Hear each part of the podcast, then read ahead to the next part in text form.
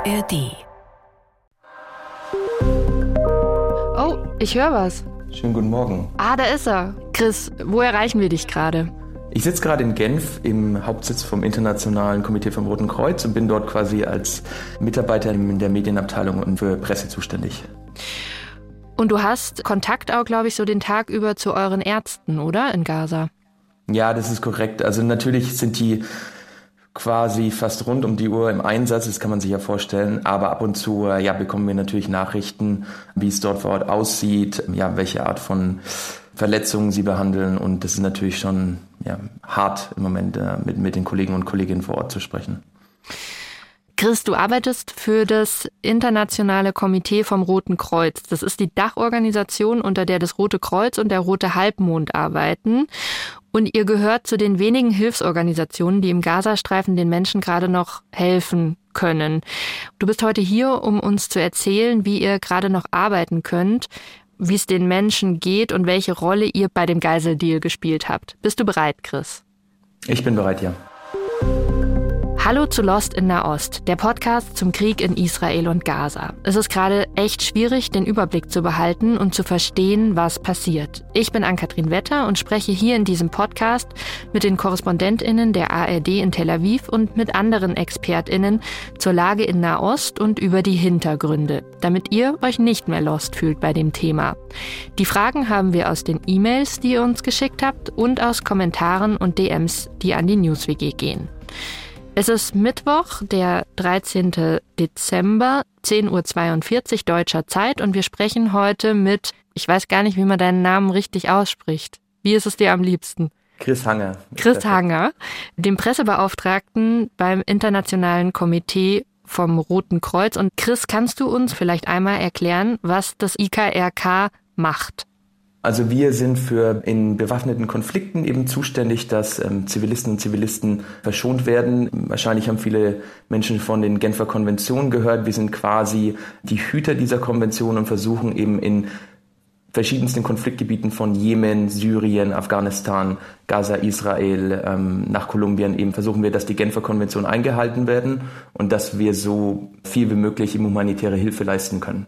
Ihr trefft Kriegsgefangene oder Menschen, die in Kriegen gefangen werden. Ihr leistet humanitäre Hilfe und ihr führt Familien zusammen, die durch Konflikte getrennt werden. Das ist das, was ihr leistet. Was ist das, was ihr dezidiert nicht leisten könnt? Oder also, wollt? Was man natürlich sagen muss, ist, dass wir heute in über 100 bewaffneten Konflikten tätig sind mit über 20.000 Mitarbeitern. Und diese Konflikte werden komplexer. Das heißt, unsere Arbeitsweise, die neutral und die speziell sich auf kämpfende, also Konfliktparteien, ja fokussiert und das will ich jetzt auch mal klar veranschaulichen. Zum Beispiel wäre das in verschiedenen Konfliktgebieten in Syrien, in Afghanistan, im Jemen, sind es alle diese Parteien, die eben vor Ort kämpfen. Mit diesen Parteien haben wir einen Dialog und in diesem Dialog versuchen wir eben alles, dass die Genfer Konvention so stark wie möglich eingehalten werden. Was die Herausforderung ist, es sind sehr viele bewaffnete Konflikte, die Welt ist polarisierter, humanitäre Organisationen wie das IKK kommen stärker in die Kritik. Und was wichtig ist, dass wir quasi nicht in der Lage sind, diese humanitäre Hilfe zu leisten oder Familien zusammenzuführen oder eben dazu sorgen, dass Geiseln in Sicherheit gebracht werden, wenn es keine Vereinbarung zwischen den Konfliktparteien gibt. Wir haben keine Waffen. Das Einzige, was wir haben, ist, wir tragen das Symbol des Roten Kreuzes und wir haben unsere Überzeugungsarbeit als neutrale humanitäre Organisation. Das bedeutet quasi, als IKK haben wir ganz klar ein Limit und dieses Limit fängt bei den Konfliktparteien an. Und es ist ganz wichtig, dass es Menschen verstehen, dass wir quasi keine Superhelden und Superheldinnen sind, sondern nur das leisten können, was uns ja, die, die Konfliktparteien eben erlauben. Und wenn du sagst, die Welt ist komplizierter geworden und die Konflikte sind auch komplizierter geworden, dann meinst du wahrscheinlich auch sowas, dass es eben nicht mehr vor allen Dingen Staaten sind, die gegeneinander kämpfen, sondern dass man dann auch mit sowas zu tun hat wie mit der Terrormiliz Hamas, mit der man wahrscheinlich ganz anders sprechen muss als mit der israelischen Seite, vermute ich jetzt mal. Aber lass uns da gleich noch drüber sprechen. Eine Frage noch vorneweg, wie finanziert ihr euch denn? Also wir werden finanziert von verschiedenen Staaten, aber auch von privaten Geldgebern. Und äh, was ganz wichtig ist, dass diese Staaten und auch Geldgeber, das sind Individuen, aber auch ja, Stiftungen etc., dass diese eben akzeptieren, dass wir ein rein neutrales humanitäres Mandat haben. Das bedeutet quasi, dass unser Fokus darauf ist, wo sind die Bedürfnisse in verschiedenen Konfliktgebieten am größten und wir behalten quasi ähm, Autonomität darüber, wie wir die Mittel einsetzen. Was man, glaube ich, sieht jetzt, und ich glaube, das ist ganz interessant, ich gebe dir recht, die Konflikte, aber auch quasi die Dimension von Konflikten ist extrem schwieriger geworden. Also das ist angesprochen, das war natürlich Staat gegen Staat, sagen wir mal vor 100 Jahren. Jetzt ist es so, dass wir mit 20 verschiedenen bewaffneten Gruppen einen Dialog führen müssen. Und es bedeutet natürlich Überzeugungsarbeit, es bedeutet Erklärungsarbeit, es bedeutet auch in gewisser Weise, dass diese Konfliktparteien unsere Neutralität akzeptieren, aber auch akzeptieren, dass wir dort eben sicheres Geleit erhalten. Das heißt, dass wir nicht angegriffen werden, das heißt, dass wir unsere Arbeit leisten können, das heißt, dass quasi wir einfach neutrale humanitäre Hilfe leisten können. Und das ist natürlich schwieriger geworden in dieser Zeit, aber ja, nach wie vor, um jetzt diesen Bogen zu schließen, ähm, haben wir die Unterstützung von verschiedenen Staaten, dass wir eben äh, humanitäre Hilfe leisten können. Und in Gaza ist es, soweit ich weiß, auch so, dass beispielsweise der islamische Dschihad da als Konfliktpartei auftritt, die Hamas als Konfliktpartei auftritt. Ist es das, was du meinst, dass es quasi so viele, in Anführungszeichen, Player gibt? Auf die genau, also es, ich, wir haben mhm. natürlich auch speziell, also wir sind seit Jahrzehnten in Gaza. Das heißt natürlich, wir haben einen Dialog mit Hamas, wir haben einen Dialog mit den Konfliktparteien, ja auch auf israelischer Seite, um quasi unsere Arbeit zu leisten. Das heißt, wir können in Gaza nicht operieren, wenn wir nicht toleriert und akzeptiert werden. Das bedeutet quasi, wir müssen immer mit allen Konfliktparteien sprechen, um zu erklären, was wir tun. Und ja, es ist jetzt nicht das erste Mal, dass diese Gewalt dort extrem eskaliert. Ich glaube, das Ausmaß ist natürlich was, was wir seit langem nicht gesehen, ich glaube noch nie gesehen haben. Ich habe noch eine Frage, nur dass ich es richtig verstanden habe, weil du immer von Neutralität sprichst. Ähm, das heißt in der Praxis aber, dass für euch es quasi egal ist, ob euch jemand von der Hamas gegenüber sitzt oder ein Vertreter oder eine Vertreterin Israels. Ihr behandelt die quasi erstmal alle gleich? Also was richtig ist, ist, dass wir ähm, als Organisation den Auftrag haben, in Konfliktgebieten zu arbeiten. Das bedeutet, dass es für uns keinen, ja, keinen humanitären Unterschied macht, mit wem wir Diskussionen führen müssen, um unsere Operationen zu leisten, um Zugang zu bekommen. Und ähm, das muss man sich so vorstellen, unser Dialog mit den Konfliktparteien ist darauf ausgelegt, dass wir menschliches Leid lindern können. Und es gibt natürlich Realitäten in Konflikten, die klar sind. Wenn jemand ein gewisses Gebiet kontrolliert, äh, eine gewisse Gruppe, dann muss man als humanitärer Akteur mit dieser Gruppe sprechen, um Akzeptanz für die Mitarbeiter und Mitarbeiterinnen zu bekommen, um Akzeptanz für die neutrale Rolle als humanitäre Organisation zu bekommen. Und es bedeutet dann, dass wir mit allen Konfliktparteien in Kontakt sind. Ist das gefährlich mit der Hamas zum Beispiel? Also was ich speziell sagen kann, ist, dass wir eine Arbeitsweise über Jahrzehnte entwickelt haben, die uns auch erlaubt, mit nichtstaatlichen Akteuren zu sprechen und auch klar abzustecken, was wir sind, was wir imstande zu leisten sind und was nicht. Und ähm, natürlich ist Risiko dabei, weil es generell ein Konfliktgebiet ist, weil es generell eine Situation ist, die sehr volatil ist, die viel Risiko mit sich bringt. Wir haben in den letzten Jahren auch teilweise Mitarbeiter verloren in verschiedenen Konfliktgebieten. Äh, das ist klar, es ist Konflikt, es ist Krieg, es sind Kämpfe, es ist gefährlich. An dieser Stelle ein Hinweis. In den nächsten Minuten wird es sehr explizit, was das Leid der Menschen in Gaza angeht. Wenn du das nicht hören möchtest, schau in die Show Notes, wo du wieder einsteigen kannst. Chris, eure Arbeit geht auf die Genfer Konventionen zurück. Das hast du gerade auch schon angesprochen. Das sind offizielle Regeln für den Krieg. Und da steht zum Beispiel drin, dass Verwundete, egal auf welcher Seite, geschützt werden müssen. Und außerdem, dass Sanitätspersonal vom Roten Kreuz bzw. Roten Halbmond neutral ist, also auf niemanden Seite steht. Daran gibt's auch Kritik. Darüber sprechen wir später auch noch. Aber ich würde gerne erst einmal verstehen, Wie arbeitet ihr eigentlich gerade und vor allen Dingen, wie arbeiten eure Ärzte gerade? Mit wem hattest du da zuletzt Kontakt und was hat dir die Person erzählt, mit der du gesprochen hast, die vor Ort war? Also Kontakt hatte ich mit unserem Kriegschirurg Tom Potoka. Der war schon öfters in Gaza und hat dort schon öfters quasi geholfen, wenn die Gewalt und der Konflikt eskaliert ist.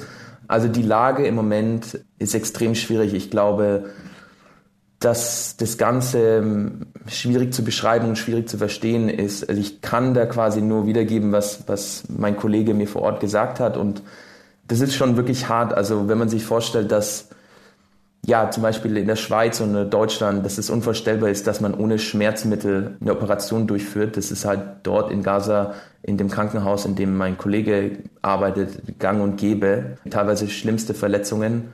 Ähm, teilweise müssen Kinder, ja, Gliedmassen amputiert werden.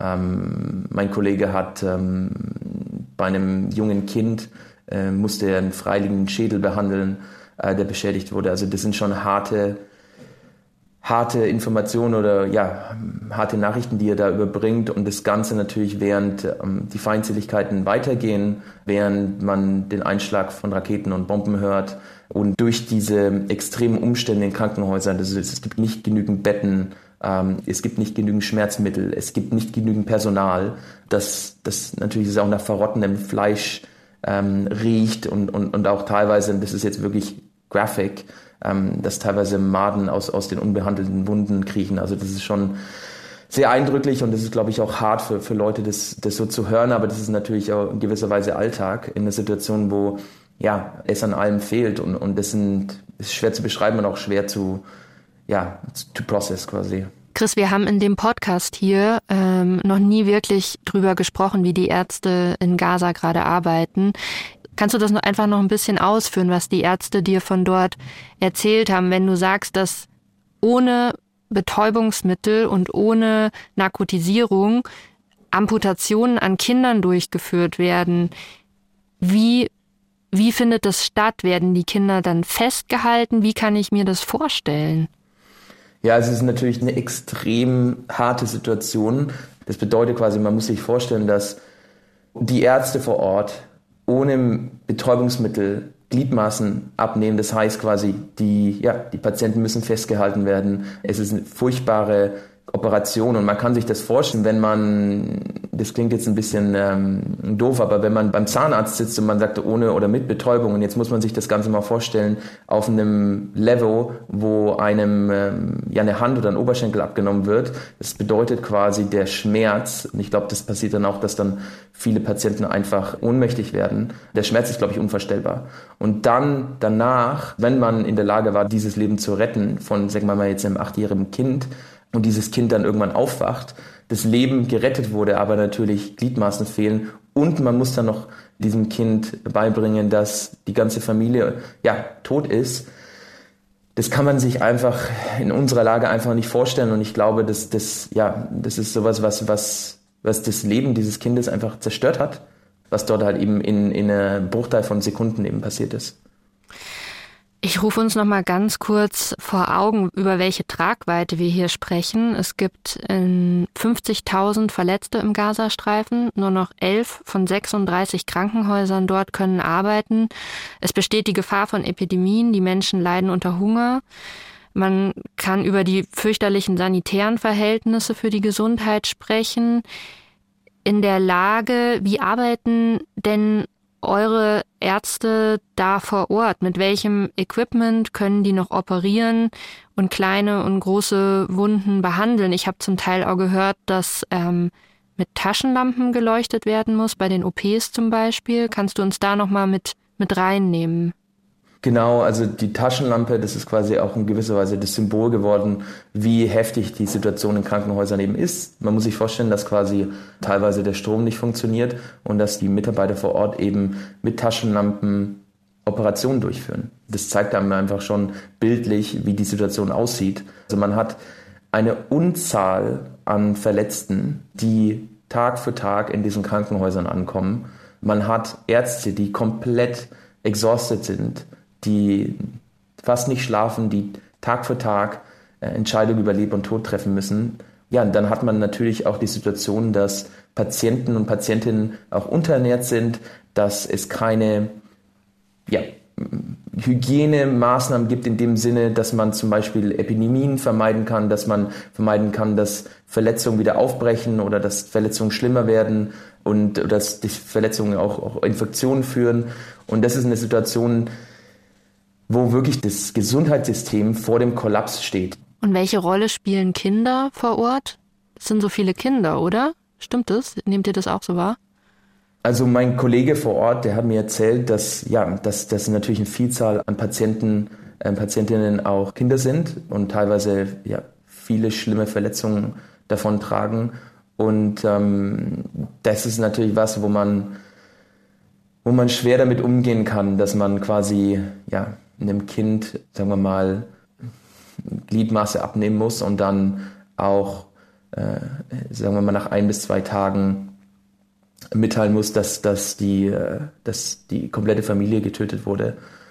Und ähm, ja, dieses Ganze halt eben zu verarbeiten und, und, und irgendwie dann dort daraus wieder Hoffnung zu schöpfen, ist, glaube ich, sehr, sehr, sehr schwierig. Ähm, was ich natürlich bewundere, ist die Art und Weise, wie, wie unsere Mitarbeiter und Mitarbeiterinnen, es sind über 150 Menschen, die dort vor Ort arbeiten und versuchen, humanitäre Hilfe zu leisten, jeden Tag wirklich alles geben, um so viel Hilfe wie möglich zu leisten, aber dann natürlich mit den aktuellen Kämpfen, auch mit der Intensität der Kämpfe, ist es natürlich extrem schwierig, dort adäquat zu helfen. Und, wo sind denn, ähm, wo sind denn eure Leute hauptsächlich?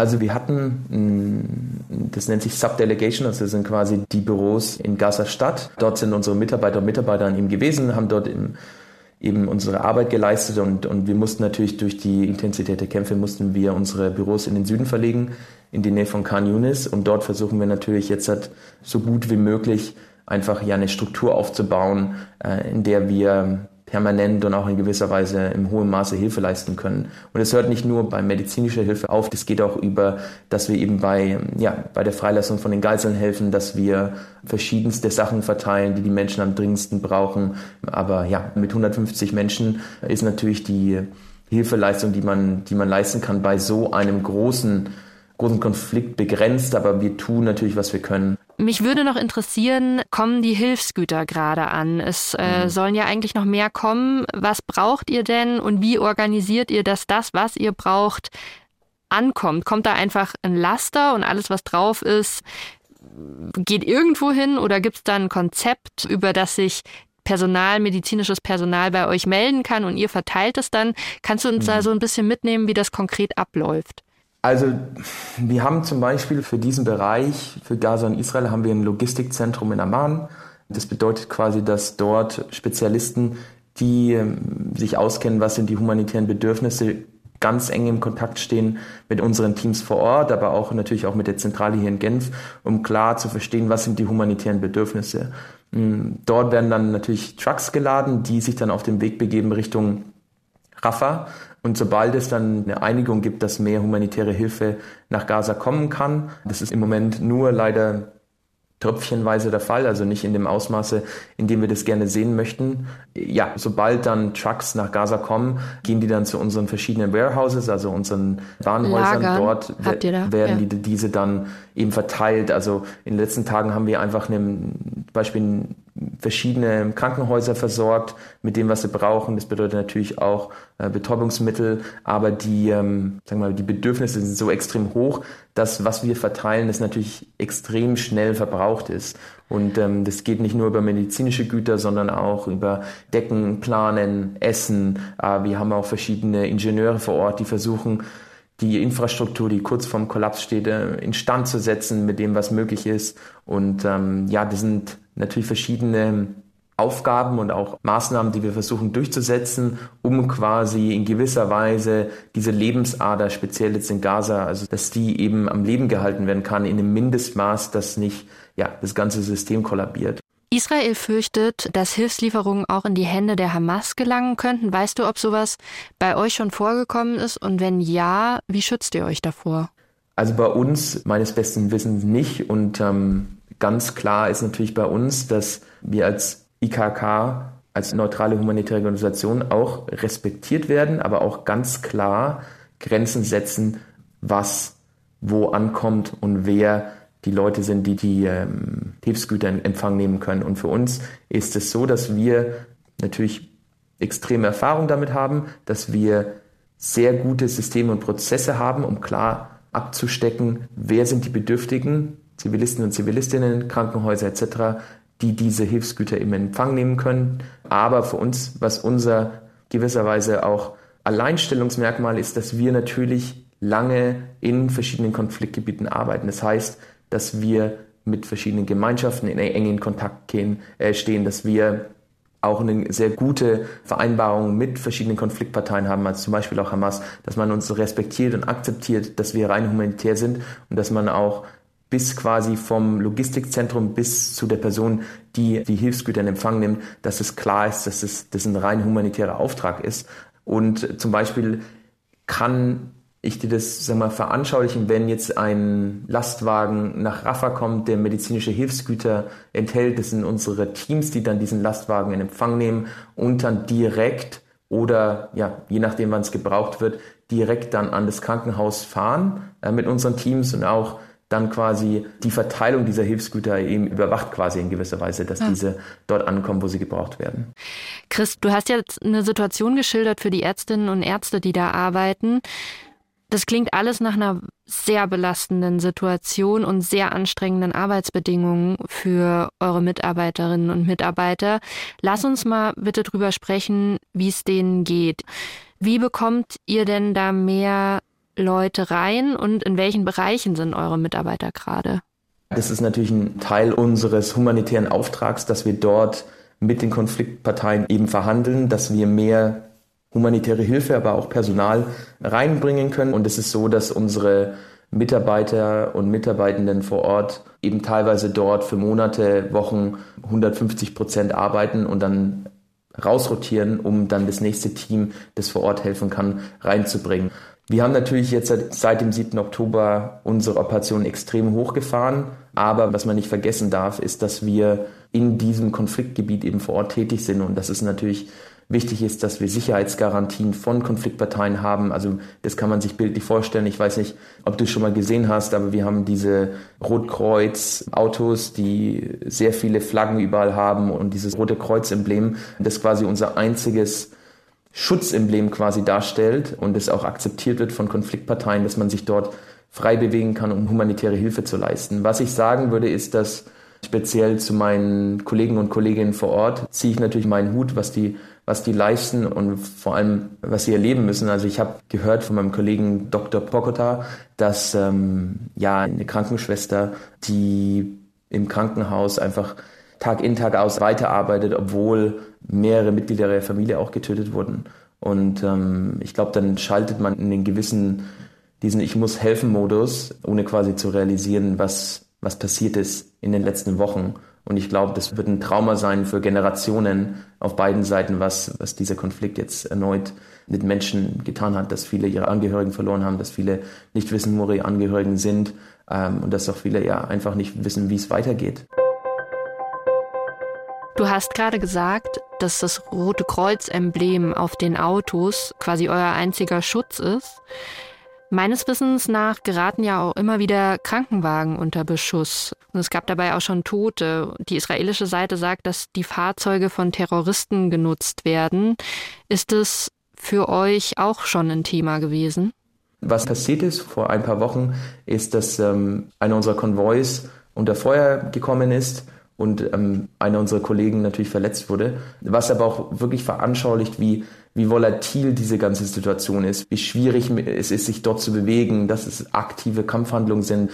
Man hört Gewehrfeuer, man hört ja, Einschläge von Raketen und in diesem Gebiet und in diesem Konflikt zu arbeiten bedeutet natürlich dann auch, dass man extrem erfahren sein muss, speziell auch als humanitäre Helfer. Und wir haben ähm, in den letzten Wochen unsere erfahrensten Mitarbeiter und Mitarbeiterinnen eben nach Gaza entsandt und die selbst dann quasi schockiert waren, wie, wie die humanitäre Lage vor Ort ist. Du hast schon gesagt, zur Aufgabe des IKRK gehört es auch zu ermöglichen, dass Gefangene von den kämpfenden Parteien ausgetauscht werden können. Und ihr wart deshalb involviert, als die israelischen Geiseln gegen palästinensische Inhaftierte ausgetauscht wurden. Wie kann ich mir das denn vorstellen? Wie läuft sowas ab? Man muss sich vorstellen, in einem Konflikt, dass man fast null Vertrauen zwischen den Konfliktparteien eben hat. Also man, man bekämpft sich und das Vertrauen ist natürlich ja nicht vorhanden. Und wobei wir helfen können, ist, dass wir durch diese humanitären Schritte bei der Geiselfreilassung und bei der Freilassung der Inhaftierten aus der Westbank eben helfen können. Und Was heißt bei den humanitären Schritten helfen, Chris? Was kann ich mir darunter vorstellen? Genau, also was klar ist, ist, dass diese Verhandlungen natürlich über mehrere Wochen stattgefunden haben. Unsere Rolle ist ja relativ klar und einfach, dass sobald es einen Verhandlungsentscheid gibt, sobald sich diese Konfliktparteien eben geeinigt haben, können wir als humanitäre Vermittler eben auftreten und sagen, okay, wir stehen bereit, um die Geiseln in Empfang zu nehmen von Hamas und die ähm, Inhaftierten in der Westbank eben auch freizulassen. Also das heißt, bedeutet quasi diese eben mit Bussen in, an den vereinbarten Ort zu fahren. Was das dann bedeutet, ist, dass theoretisch durch diese Schritte und durch diese Operation, indem wir bei dieser Geiselfreilassung helfen konnten, dass Menschen mehr Vertrauen, Konfliktparteien mehr Vertrauen aufbauen können. Das bedeutet, dass dann mehr humanitäre Hilfe geleistet werden kann und so eben diese Schritte als rein humanitärer Natur, das bedeutet quasi, dass Geiseln freigelassen werden können, dass humanitäre Hilfe in den Gazastreifen gelangt, ähm, dass solche ersten humanitären Schritte auch dazu führen können, dass Vertrauen aufgebaut werden kann, ähm, dass ja irgendwann hoffentlich diese furchtbare humanitäre Katastrophe zu einem Ende kommt. Lass uns ähm, mal kurz, Chris, lass uns mal kurz schauen, ob ich es richtig verstanden habe. Also ihr habt lange Vorgespräche geführt mit beiden mhm. Seiten, also quasi mit der israelischen Seite und mit der Hamas. Habt ihr dann an einem Tisch gesessen und diskutiert, wie sowas ablaufen könnte?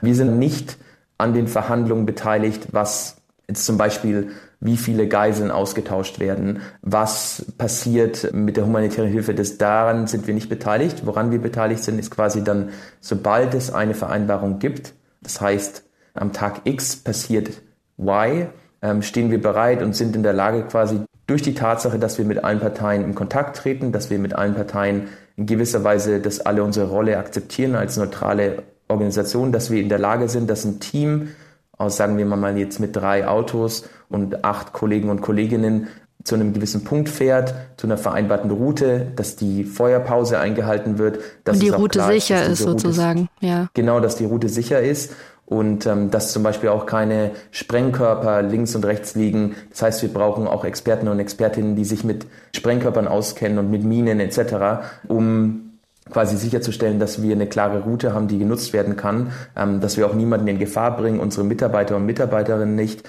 auch nicht die Geiseln und dann ab einem gewissen Zeitpunkt wir diese Geiseln, das hat man ja auch in, in Fernsehbildern gesehen, in Empfang nehmen, dann schauen natürlich, und ich glaube, ganz wichtig ist man, dass man einfach vor Ort ist, dass man eine Hand um die Schulter legt, dass man Komfort zeigt, dass man auch sagt, okay, ihr, ihr seid bald in Sicherheit, ihr seid jetzt mit uns und äh, dann natürlich auch in gewisser Weise einen ersten Health-Check macht, also schaut, dass diese Person auch transportiert werden kann, um dann quasi diese Geiseln über den Grenzübergang, zum Beispiel jetzt Rafah, in Sicherheit zu bringen. Und dort haben wir dann die Geiseln dann in, in die Obhut von anderen Autoritäten gegeben und dann ist auch unsere Rolle in gewisser Weise zu Ende. Wir haben, falls euch das näher interessiert, schon eine eigene Folge gemacht zu den Geiseln und zu dem Geiseldeal. Das packen wir euch auch in die Show Notes. Chris, wenn ihr mit der Terrororganisation Hamas ähm, eine Übergabe macht zum Beispiel, wie geht ihr denn sicher, dass das erfolgreich über die Bühne läuft? Wie könnt ihr darauf vertrauen? Das ist eine sehr gute Frage. Also ich glaube, was wichtig bei solchen Operationen ist, dass Vereinbarungen klar sind, dass Vereinbarungen eingehalten werden und dass Vereinbarungen auch in gewisser Weise dazu führen, dass eben was auch immer zwischen den beiden Konfliktparteien ausgehandelt wurde, dass das dann natürlich dann auch passiert.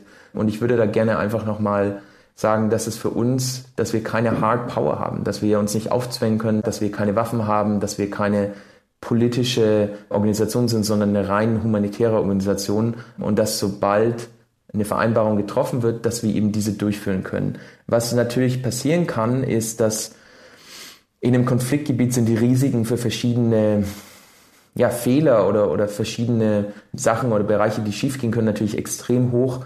Und es kann natürlich dazu führen, dass man eventuell eine Operation abbrechen muss, dass die Sicherheit nicht garantiert ist, dass für unsere Mitarbeiter und Mitarbeiterinnen zu gefährlich ist. Und ähm, das ist dann natürlich was, was viel Erfahrung braucht, auch in gewisser Weise viel Risikomanagement. Und wir haben da wirklich fähige Teams, nicht nur in Gaza und Israel regional, aber auch hier am Hauptsitz, die wirklich sich mit Security und Crisis Management auskennen, um dort eben die, die Risiken abzuwägen. Chris, wir haben jetzt schon mega viel erfahren über die Art und Weise, wie ihr arbeitet. Ich glaube, man darf an der Stelle aber nicht komplett ausblenden, dass ihr genau für diese Art und Weise, wie ihr arbeitet, auch kritisiert werdet. Beispielsweise hat äh, Israels Außenminister Eli Cohen gesagt, das Rote Kreuz hat keine Existenzberechtigung, wenn es ihm nicht gelingt, die von der Hamas gefangen gehaltenen Geiseln zu besuchen. Die Angehörigen der verschleppten Geiseln, die verlangen, dass das IKRK Zugang zu den Geiseln verlangt. Und es gibt, das haben uns unsere Korrespondenten erzählt, in Israel große Plakatwände, auf denen sinngemäß steht, ähm, IRK, do your job, also macht eure Arbeit. Und bei der großen Pro-Israel-Demo am Sonntag in Berlin, da hat der israelische Botschafter auch das Rote Kreuz scharf kritisiert, weil es seiner Verpflichtung nicht nachkommt, die Entführten zu besuchen. Also das sind jetzt ganz schön viele von ganz schön vielen Seiten, die eure Arbeit kritisieren. Und dann gibt's noch die arabische Seite, die sagt, dass ihr nicht genug Druck auf Israel ausübt oder ausgeübt habt, um die palästinensischen Gefangenen freizulassen und dass ihr nicht genügend Hilfsgüter nach Gaza bringt. Haben die Kritiker recht? Seit 160 Jahren arbeiten wir in Konfliktgebieten und ähm, Kritik am IKK ist nicht neu. Ich glaube, was ich sagen würde, ist, man kann das natürlich nachvollziehen, wenn man Angehörige verloren hat, wenn man nicht weiß, wo die Angehörigen sind, wenn man nur möchte, dass, dass man eine Nachricht überbringen kann, dass man, dass man am Leben ist, dass man die Geiseln besuchen kann, dass genügend humanitäre Hilfe fließt. Das zeigt wirklich quasi, was der Horror des Krieges und des Konfliktes mit, mit Schicksalen auch macht. Und das verstehen wir wir sind nicht immun gegenüber dem Leiden. Was wir wissen, ist, dass in Konflikten natürlich Menschen leiden, Menschen getötet werden und es furchtbar ist. Wir existieren aus diesem Grund. Die Tatsache, dass wir teilweise verschiedene Aktivitäten nicht durchführen können, das ist nicht, weil wir das nicht wollen. Wir sind bereit und ready, die Geiseln zu besuchen. Wir sind bereit und ready, mehr humanitäre Hilfe zu leisten. Was natürlich schwierig ist, ist, es geht nur, und, und das möchte ich nochmal ganz stark betonen, es geht nur, wenn uns die Konfliktparteien lassen. Und wir haben speziell zu den Geiseln seit Tag 1 der Geiselnahme klar gesagt. Die Geiselnahme ist gegen das humanitäre Völkerrecht. Das heißt, Geiseln müssen freigelassen werden. Nummer zwei, Geiseln haben ein Recht auf Besuch durch uns. Und Nummer drei ist, dass wir in der Lage sein müssen, Nachrichten zwischen den Geiseln und ihren Liebsten austauschen zu können. Das machen wir nicht nur in diesem Konflikt, sondern in anderen auch. Also eben, hindert euch die Hamas jetzt gerade quasi daran, das zu machen, was ihr gerne machen würdet in dem Fall?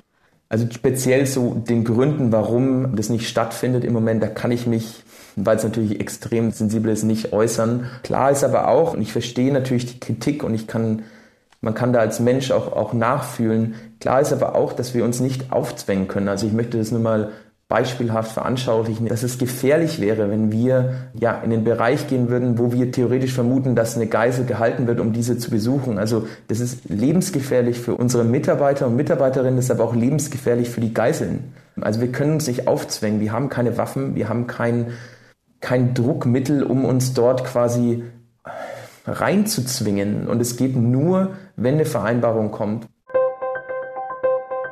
Wenn wir jetzt in die Zukunft schauen, mit all dem, was du weißt, aus den Gesprächen, die du führst, mit all dem, was du mitbekommst, weil eure Einblicke ja teilweise relativ tief sind, wird es aus deiner Sicht nochmal eine Feuerpause und einen Austausch zwischen Hamas und Israel geben? Die Hoffnung darf man natürlich nie aufgeben. Es ist im Moment schwierig zu wissen, was der nächste Tag bringt in diesem Konflikt. Ähm, die Situation ist extrem volatil, die humanitären Bedürfnisse sind enorm, Leute sind teilweise doppelt vertrieben, Leute suchen nach wie vor nach ihren Angehörigen. Was wir jeden Tag versuchen, ist eben, dass ähm, es geschafft wird, dass humanitäre Hilfe geleistet werden kann, dass mehr humanitäre Güter nach Gaza kommen, dass aber auch speziell unsere Arbeit mit den Geiseln vorankommt und selbst wenn, und, und das ist jetzt nicht auf diesem Konflikt speziell, aber generell haben wir natürlich ab und zu gesehen, dass die Hoffnung nie vollkommen vorbei ist. Also man muss immer hoffnungsvoll sein und ich glaube, das ist auch in gewisser Weise das Leitmotiv des IKK, dass man selbst in der dunkelsten Zeit und in der dunkelsten Stunde ähm, ein gewisses Maß an Hoffnung haben muss, dass es irgendwann besser wird.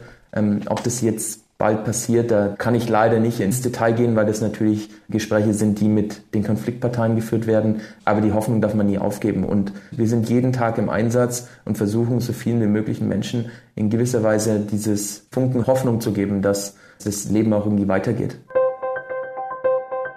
Chris, vielen Dank für deine Zeit.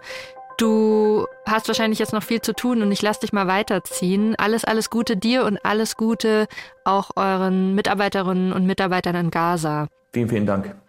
Wenn ihr euch jetzt fragt, wie ihr helfen könnt, dann empfehlen wir, dass ihr euch auf den Seiten der unterschiedlichen NGOs informiert, wo ihr spenden könnt. Und außerdem gibt es die Aktion Deutschland hilft. Das ist ein Zusammenschluss von großen deutschen Hilfsorganisationen und die haben ein Nahostportal eingerichtet. In diesem Krieg, da spielen Bilder eine ganz wichtige Rolle. TikTok und Co sind voll mit emotionalen Stories und ganz egal, welche Seite man anschaut, sowohl die Hamas als auch Israel versuchen die Deutungshoheit in dem Konflikt zu behalten. Wie sie dabei vorgehen, darum geht es in der Folge Die Macht der Bilder im Podcast BR24 Medien. Das findet ihr in der ARD Audiothek und wir packen es euch hier in die Show Notes. Hört da gerne mal rein. Und wenn ihr eine Frage habt, die wir bei Lost in Nahost besprechen sollen, dann schickt uns die ganz gerne per DM an die NewsWG auf Instagram oder direkt an uns per E-Mail an lostinnahost.br.de findet ihr aber auch nochmal in den Show Notes. Lost in der Ost ist ein Podcast von BR24 und dem ARD-Studio Tel Aviv in Zusammenarbeit mit der NewsWG, die Nachrichten auf Instagram macht. Das Redaktionsteam dieser Folge sind Anna Fawig, Jan-Christoph Kitzler, Melanie Marx und ich, Ann-Kathrin Wetter.